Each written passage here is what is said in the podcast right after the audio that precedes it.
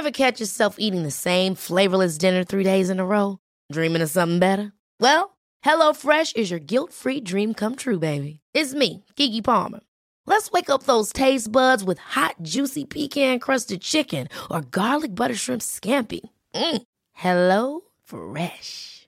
Stop dreaming of all the delicious possibilities and dig in at HelloFresh.com. Let's get this dinner party started.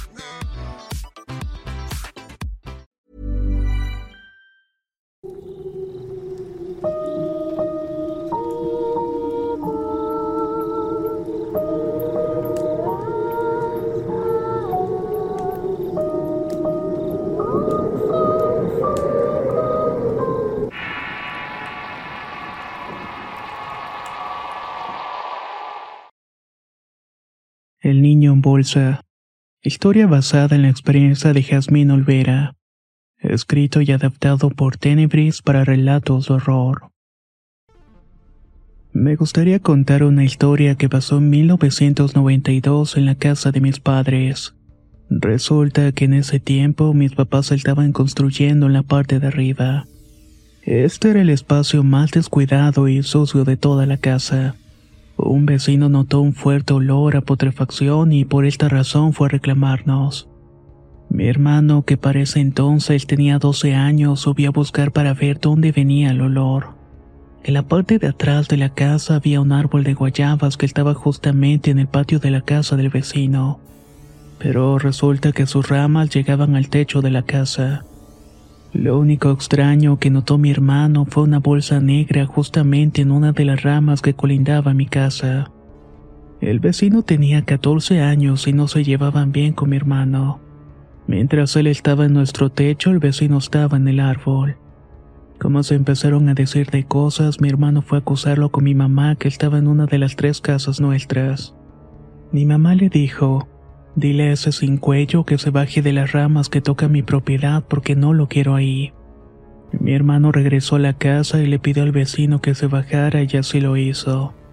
Intentaron ponerle cloro a la bolsa pero el olor era realmente insoportable. Entonces, con un asadón, mi hermano rascó la bolsa y vimos que dentro estaban las partes íntimas de lo que parecía ser un bebé. Mi hermano se bajó asustado y fue a contarle a mi madre, pero esta no le creyó. En ese momento yo tenía apenas dos años, así que mi hermano me dejó encargada con una vecina. Se fue a buscar ayuda a una tienda que se ubicaba frente a la casa. Ahí un señor de camisa que estaba entregando productos se preocupó por el estado de mi hermano y le preguntó qué estaba pasando. Él explicó y entre los dos subieron a la parte de arriba para corroborar el contenido de la bolsa. Al percatarse de que en efecto lo que estaba dentro de la bolsa eran los restos de un bebé, terminó bajando pálido de la impresión. Solo entonces mi madre subió a ver y al darse cuenta de que era cierto dio aviso a las autoridades. Nadie podía creer que eso estuviera pasando en la colonia y en esa cuadra. Este acontecimiento salió las noticias y todavía se platica de este tema. La calle se llenó de reporteros y policías además de que empezaron las investigaciones. Llegaron a culpar a mi mamá de que ese bebé era suyo, pero ella les aseguró que yo era la más pequeña de la familia. Mi papá era camionero y no sabemos cómo le dieron aviso de todo lo que estaba pasando, pero trató de llegar a la casa lo antes posible. A ambos les hicieron muchas preguntas incómodas que pusieron la estabilidad de la familia en riesgo. Algo que me parece muy extraño y que vale la pena mencionar es que la mamá del vecino al que llamábamos sin cuello y su hermana mayor Berta siempre estuvieron muy atentos de toda la investigación que se estaba haciendo. Como mencioné antes, nosotros no nos llevábamos muy bien con esa familia porque eran muy pleiteros. Además de un detalle que se les olvidó mencionar a la policía, es que ese árbol de guayabas estaba en el patio de ellos pero por tantas cosas que tenían en la cabeza no lo hicieron notar. Dice mi mamá que a la chica Berta le notaba rara desde hacía unos días, pero no le prestaba mucha atención en ese momento. Más bien le prestó más atención cuando terminaron las investigaciones. Solamente entonces mi madre empezó a preguntar entre los otros vecinos sobre la chica y entre varios testimonios pudo dar con lo sucedido. Berta trabajaba en el mercado y algunos la vieron regresar a su casa sangrando. Normalmente Berta no usaba maquillaje, pero cuando se llevó a cabo la investigación tenía colorete en las mejillas. Todo esto hizo que mi madre sospechara de ella, pero no quiso hacer acusaciones sin estar segura. Cuando bajaron el cuerpo del pequeño, dicen que la bolsa de plástico explotó por el calor que hacía en ese momento. El resto del cuerpo cayó en el techo de la casa y tuvieron que recogerlo de nuevo para llevárselo. A partir de ese momento comenzaron a correr cosas extrañas en la casa. Se movían los objetos del lugar y también me veían jugar y reír sola. Cuando me preguntaban con quién estaba jugando, yo respondía que con el bebé. Con el paso del tiempo también llegamos a escuchar canicas rodando por el piso o las escaleras y alguien que se asomaba por el techo hacia nuestras ventanas. Mi hermano en una ocasión que llegó de la borrachera se metió escondidas en un pasillo. Dice que iba muy callado para que nadie se diera cuenta cuando le aventaron una pelota. Se asustó tanto que comenzó a gritar y terminó despertando todo el mundo. Le contó a mi madre lo que había pasado y ambos creyeron que algo tenía que ver con el niño de la bolsa. A veces cuando invitábamos amigos a jugar a la casa y decidimos jugar a las escondidas, decían que un pequeño se les unía y se escondía con ellos. Lo más fuerte que nos pasó fue que llegó un sobrino de la familia. Cuando le tomaron una foto apareció un niño corriendo a un lado de él.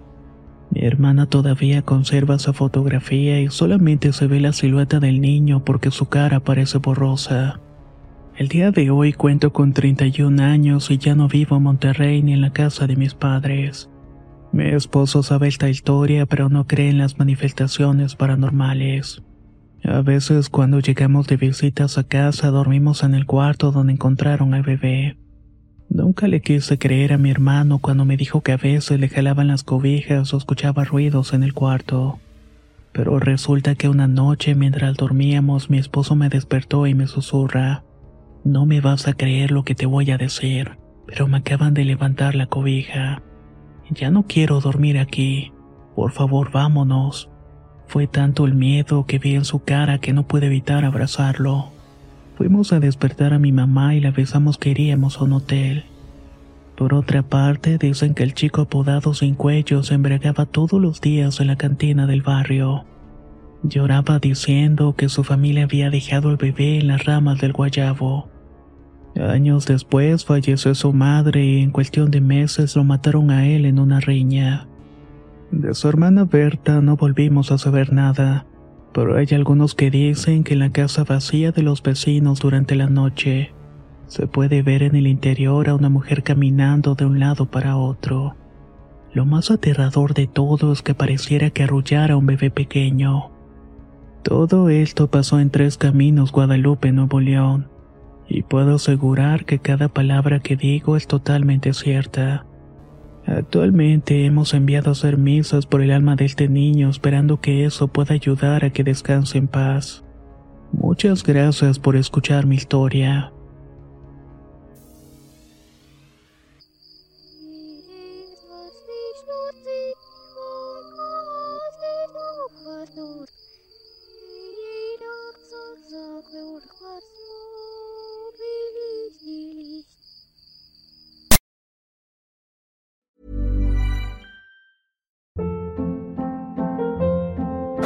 Hold up. What was that? Boring. No flavor. That was as bad as those leftovers you ate all week. Kiki Palmer here, and it's time to say hello to something fresh and guilt-free. Hello Fresh. Jazz up dinner with pecan-crusted chicken or garlic butter shrimp scampi. Now that's music to my mouth. Hello Fresh. Let's get this dinner party started. Discover all the delicious possibilities at hellofresh.com. If you're looking for plump lips that last, you need to know about Juvederm lip fillers. With Juvederm Volbella XC and Juvederm Ultra XC, your lip look, whether it's subtle or bold, can last up to one full year with optimal treatment and no additional maintenance. Find a licensed specialist and see if it's right for you at juvederm.com today. That's J U V E D E R M.com. Add fullness to lips in adults over 21 with Juvederm Volbella XC or Juvederm Ultra XC. Do not use if you have severe allergies or a history of severe allergic reactions, or if you're allergic to lidocaine or the proteins used in Juvederm. Tell your doctor if you have a history of scarring or taking medicines that decrease the body's immune response or that can prolong bleeding. Common side effects include injection site redness, swelling, pain, tenderness, firmness, lumps, bumps, bruising, discoloration, or itching. As with all fillers, there's a rare risk of unintentional injection into a blood vessel, which can cause vision abnormalities, blindness, stroke, temporary scabs, or scarring. For full important safety information, visit juvederm.com.